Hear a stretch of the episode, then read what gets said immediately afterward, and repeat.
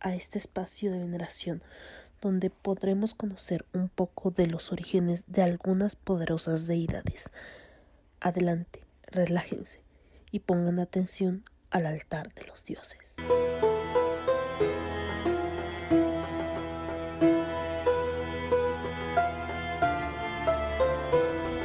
Isis, la diosa de los mil nombres, porque soy la primera y la última, soy la honrada y la desdeñada, soy la ramera y la sagrada, soy la esposa y la virgen, soy la madre y la hija, soy las extremidades de mi madre, soy la estéril, y muchos son mis hijos, soy aquella cuya boda es grandiosa, pero no ha tomado marido, soy la comadrona y la que no da luz, soy la solaz de los dolores de parto, soy la novia y el novio, y mi marido me engendró.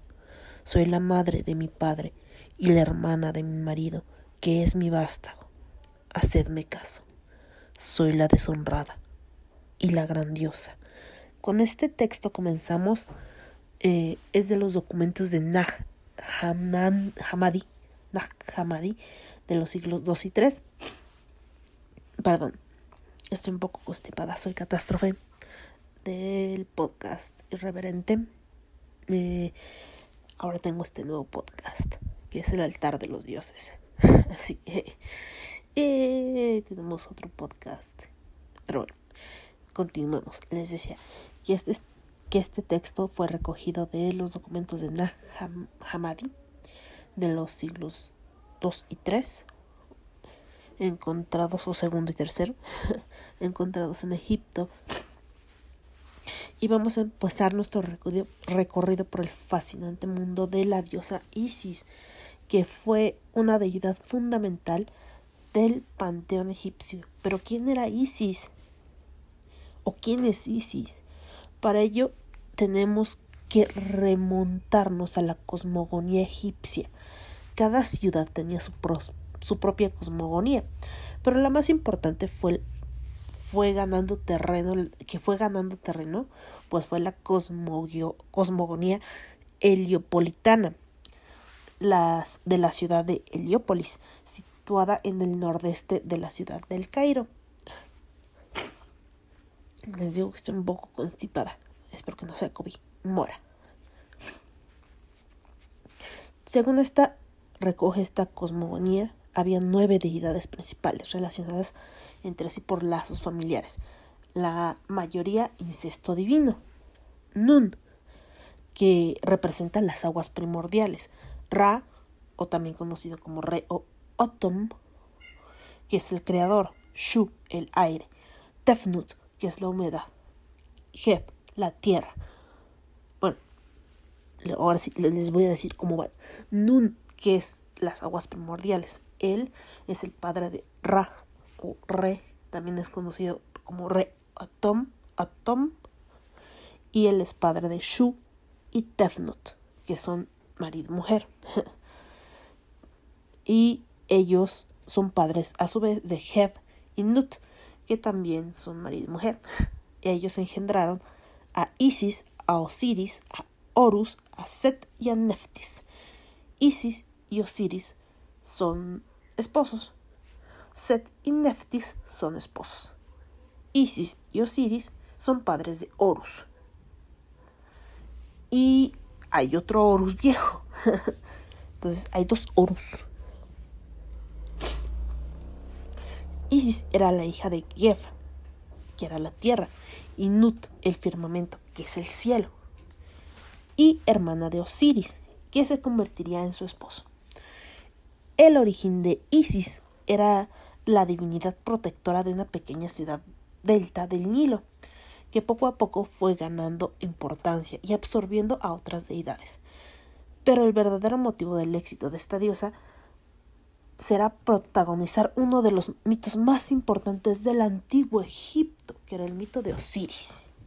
O es el mito de Osiris. Eh, perdón, mi gato. Isis se casó con su hermano, Osiris, dios de las regiones fértiles del Nilo. Osiris emprendió un largo viaje para llevar a los hombres la agricultura, con ello la civilización. Durante la ausencia del dios, Isis quedó como cabeza del reino, lo que enfureció a Set, hermano de Isis y Osiris, dios de las montañas y los desiertos, las regiones menos fértiles.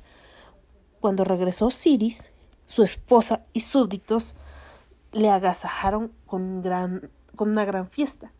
Set asistió con una serie de conspiradores contrarios a Osiris. El hermano del conspirador llevaba consigo un sarcófago hecho de oro y piedras preciosas. Propuso un juego a los asistentes. Aquel que cupiese a la perfección del sarcófago se lo quedaría. Todos probaron suerte, incluido Osiris, pero ninguno de los invitados se adaptaba al interior del sarcófago. Cuando cuando Osiris lo intentó, ocupó a la perfección, cosa que no es de extrañar, ya que Set lo hizo con las medidas exactas del dios. En ese momento, Set y los conspiradores sellaron el sarcófago con Osiris dentro y lo lanzaron al Nilo. Isis, desesperada, salió en su, busca, en su busca y lo logró y logró recuperarlo. Pero Set fue más rápido. Sacó a Osiris del interior y lo descuartizó y distribuyó sus restos por todo Egipto. Así Isis inició un viaje en busca de los restos de su esposo, con la esperanza de unirlos y darle sepultura. Tras una larga epopeya, nuestra diosa logró su objetivo y momificó a Osiris, ayudada por Anubis, dios de la momificación, y Osiris resucitó como el dios de los muertos, pues en su viaje Isis no logró encontrar el pene de su, de su marido. Pese a esto, concibieron a su hijo Horus, que al crecer vengaría a su padre y vencer a su tío Set. Por ahí eh, escuché que reemplazaron el pene de, de este Osiris con un pene de oro. Y que de hecho en el tarot de Marsella se puede ver en, en la... No, no, esperen. Yo sé qué carta es, se me va. En la emperatriz. En la parte del cuello es una parte dorada. El falo se ve. El falo dorado de Osiris. Que fue. que se reemplazó por quien no encontró su falo le pusieron un falo de oro. ¿Por qué no? Este. Y bueno, eh, puede ser que el mito nos recuerde a otro mucho más cercano a nosotros, comparte los mismos elementos de desaparición de un ser querido, un largo viaje, una búsqueda y finalmente el momento del feliz hallazgo. Aunque no en las mismas condiciones, estamos hablando del viaje de Demeter en busca de su hija, Perséfone raptada por el dios del inframundo, Hades. Este paralelismo será mucho más evidente cuando nuestra diosa irrumpa en el mundo grecolatino. También se le conoce como la diosa de los mil nombres. ¿Pero por qué?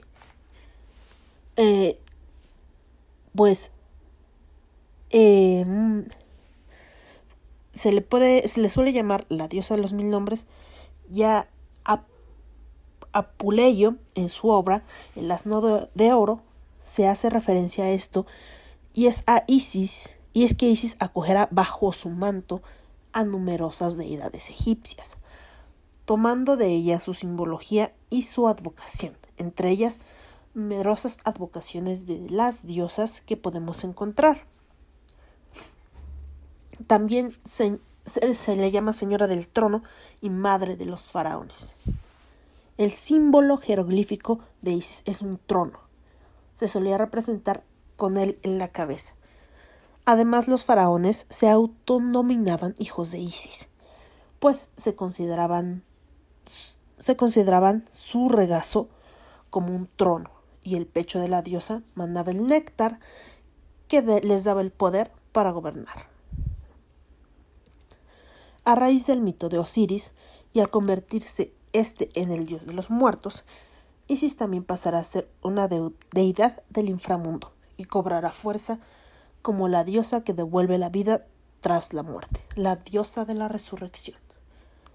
Quizá la promesa de la vida tras la muerte le hiciera conseguir una gran cantidad de adeptos. También es la diosa protectora de las aguas. Isis protegía tanto las aguas como a quienes trabajaban en ellas, sobre todo a los comerciantes y pescadores. Y ahí está el del pan. Paréntesis para escuchar al del pan. Es cierto. Bueno, sí, ya que no lo volveré a grabar. Este es el intento 2. Seguiremos, perdón. Bueno, continuamos. Isis protegía, les digo, Isis protegía tanto a las aguas como a quienes trabajaban, trabajaban en ellas, sobre todo a los comerciantes y pescadores. Bajo esta adoración se le conocerá como Isis Mironima o Isis Pelagia. Se le dedicaba un festival anual. Nagibum Isis, Isdis, para lograr el favor y protección de la diosa.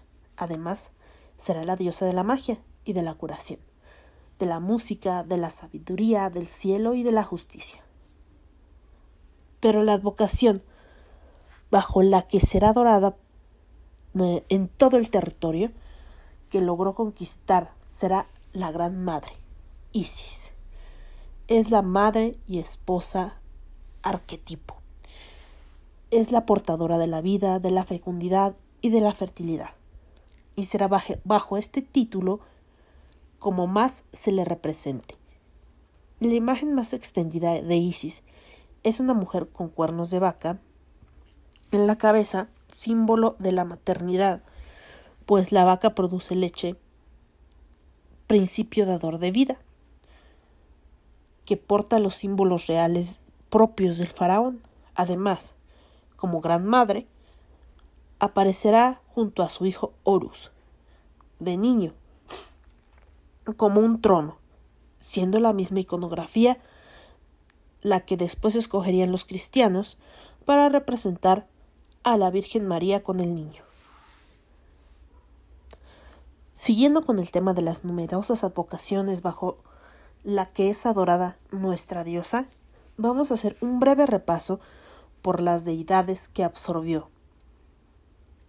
Hathor es el principio femenino del cosmos, diosa del amor y la música, sobre todo madre. Isis absorbe esta característica de Hathor y su símbolo, como son los cuernos de vaca, el Uraeus y el Menat, que es el tallo de papiro, y el Sistrum, que es el elemento que le identifica como diosa de la música.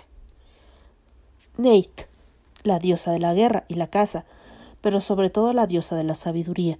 A veces se le solía representar con una lechuza en la mano, lo que nos remite a Atenea, a la diosa Atenea, que es la diosa de la sabiduría, y también se representa con una lechuza.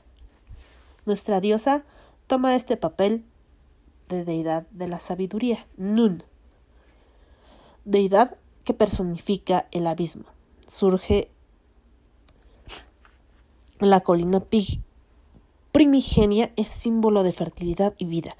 Isis también cogerá esta advocación y tomará como suya la hoja de palma, símbolo de la deidad y simboliza la fertilidad. Nut es la madre de Isis y de todos los dioses, como hemos visto en la cosmogonía heliopolitana.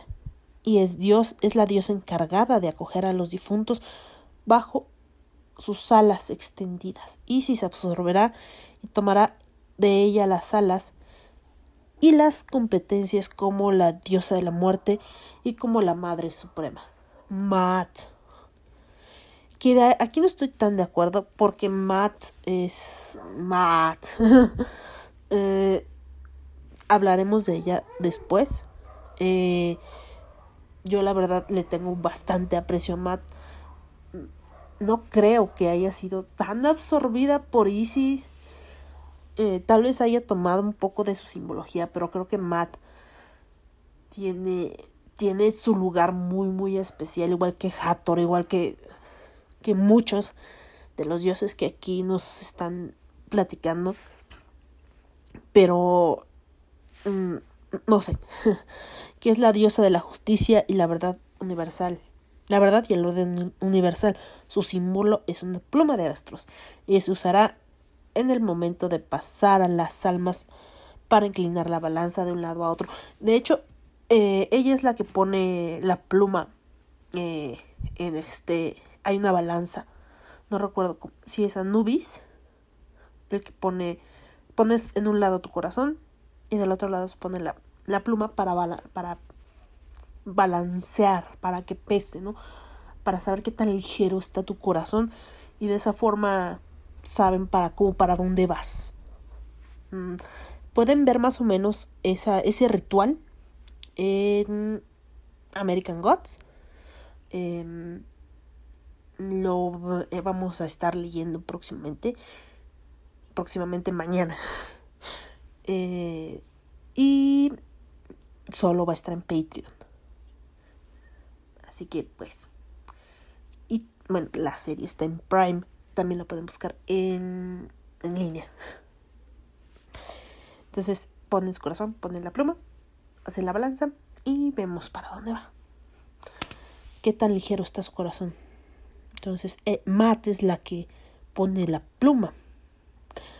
Eh, y si se convertirá y adoptará alguno de sus tributos, como la diosa de la justicia y demás, que toma bajo su figura Isis suele aparecer en las representaciones asociadas con las deidades y una de las más importantes es obviamente su marido Osiris, que es uno de los más importantes en el panteón egipcio. Es su hermano y su esposo, el dios del más allá. Y la resurrección, a raíz del mito del, del que es protagonista, presidía el tribunal. Ah, es Osiris. Osiris es el que es el que pesa. Eh, eh, ah, sí, sí, sí, perdón. Perdón. Dios. Eh, Osiris, Dios, es el dios más importante del panteón egipcio, hermano y esposo de Isis, dios del más allá y de la resurrección. A raíz del mito del cual es protagonista, presidía el tribunal del juicio del alma, emitía el veredicto del difunto, se le suele representar como un hombre momificado, de piel verdosa, debido a la putrefacción de la muerte, y con una corona blanca con dos plumas. Aparece junto a Isis y al ser su paredro, o sea, su pareja, en, en la época helenística será sustituido por una deidad nueva, Horus. En origen era un dios celeste de forma, en forma de halcón. Este estará relacionado con la realeza junto a Isis y a Osiris, sus padres. Forman la triada de los dioses egipcios más importantes. Horus es el símbolo del sol. Como Horus niño, simboliza el sol débil del amanecer o el sol de invierno desnudo, desprotegido y se va transformando en un sol poderoso. La forma más común de representarlo es un hombre con cabeza de halcón y un disco solar o un disco solar con alas de halcón desplegadas, aunque también puede aparecer como un ojo asociado con un halcón en los símbolos de la realeza. El faraón será la manifestación de Horus en la tierra y se convertirá en Osiris tras su muerte. Además de este dios, también tiene otras representaciones en que, lo, que aluden a su niñez. Una de ellas es era, era, Erapocrates, considerado el dios del silencio, por aparecer representado con el dedo índice en los labios, además de desnudo con la trenza lateral propia de la realeza pero será más correcto decir que es el símbolo que rectifica, los, que rectifica sus errores. Otra representación de Horus niño es Arasmus. Aparece como un niño o serpiente surgiendo de una flor de loto. Serapis. Esa deidad sustituirá a Osiris como pareja de Isis cuando Egipto entra en contacto con la esfera helenística tras la conquista de Egipto por Alejandro Magno. Eh, su general Ptolomeo I funda la dinastía ptolomeica, creada esta deidad para unir al pueblo de Egipto y al pueblo, griego. Serapsis es un dios del inframundo, parece como un hombre mayor, de pelo largo, barbado y tocado. El catal, calatos o Moudis, que es el, símbolo, es el símbolo de su poder sobre el inframundo. Anubis era el dios de los muertos, por excelencia, protector de los sacerdotes, embalsamadores, es muy importante puesto que fue él quien ayudó a Isis a momificar a, Osiris. Anubis acompaña al difunto en el juicio final. Entonces, si es Anubis. Bueno. Eh, Anubis sí es el que se encarga de pesar el corazón y la pluma. No estaba perdida.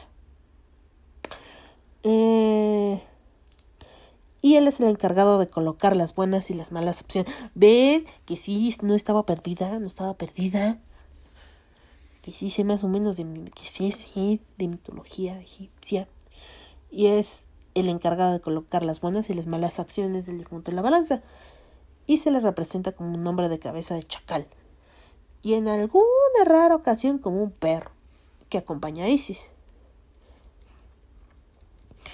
Fuera de Egipto, Isis para terminar con esta con este recorrido este por la figura de Isis, vamos a hacer un breve repaso a cómo nuestra, cómo nuestra diosa salió de Egipto y qué repercusión tuvo tanto en su figura como en territorios en los que se asentó el culto. Isis llegó a zonas alejadas de Egipto gracias, sobre todo, a los comerciantes que llevaban consigo o bien a las figurillas de las diosas o esclavos que, que la adoraban. Al principio el culto de Isis se implantó en las capas más bajas de la sociedad, siendo ésta veneradas por esclavos y mujeres, que poco a poco las clases sociales más elevadas empezaron a rendirle culto en el ámbito privado. Al poco tiempo formó parte del culto oficial, siendo aceptada por emperadores como Calígula. Incluso contó Iseum, templo dedicado a la diosa, en el campo Marte en Roma. Y en el siglo III a.C. se fusionó con deidades de otras culturas. Se fusionó con la fenicia Astrate, dando lugar a Astragatis, con la babilónica. Nana nació Nanamis, en Siria y Palestina, se le adoraba como Asera o Anat. Pese a estas uniones, Isis siempre conservaba, Isis siempre conservaba sus aspectos principales de la feminidad, esposa, madre, amante, virgen y casta. Aunque cuando llegó al ámbito romano, Isis fue identificada como Venus y adorada por las mujeres que hacían del amor su profesión. Desde el origen y el ritual egipcio daba importancia a la pureza. La relación sobre todo con el concepto de limpieza, de ahí la importancia del agua de los ritos, en los ritos. Pero a partir del siglo II se comenzó a exigir más pureza en el corazón que en el cuerpo, dejando a Isis dejando Isis de favorecer a los amores ilícitos a favor de la, de la castidad. Por último, este contacto con el mundo grecolatino también afectó su representación. Las primeras representaciones de la diosa eran muy hieráticas, caracterizadas del arte egipcio. Pero este hieratismo fue reemplazado por las imágenes más seductoras y realistas como nuestra figura de Isis de la Villa Adriana de Triboli. Aquí vemos ya una Isis totalmente helenizada, con unos rasgos más dulces y mayor movimiento en sus gestos y ropa, que emulan un manto de lino anudado al pecho. Así terminamos nuestro recorrido y conocemos un poquito más de la diosa Isis. Gracias por escuchar y pues supongo que les dejo una canción de no sé qué. Eso es todo. Nos escuchamos prontito. Sale, bye. Y esto fue el altar de los dioses.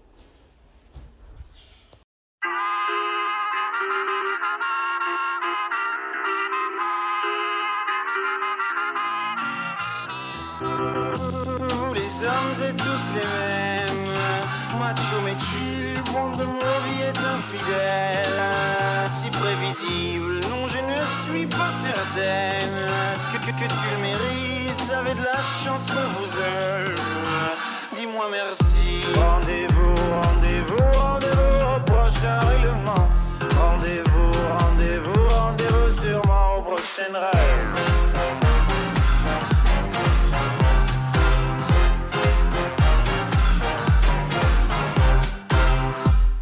Cette fois c'était la dernière. Tu peux croire que c'est qu'une crise, mate une dernière fois mon derrière. Il est à côté de mes valises, tu diras au revoir à ta mère. Elle qui t'idéalise, tu ne vois même pas tout ce que tu perds. Avec une autre, ce serait pire. Quoi, toi aussi, tu veux finir maintenant? C'est le monde à l'envers, moi je le disais pour te faire réagir seulement. Toi, tu pensais. Rendez-vous, rendez-vous, rendez-vous au prochain règlement. Rendez-vous, rendez-vous, rendez-vous sûrement au prochain rêve.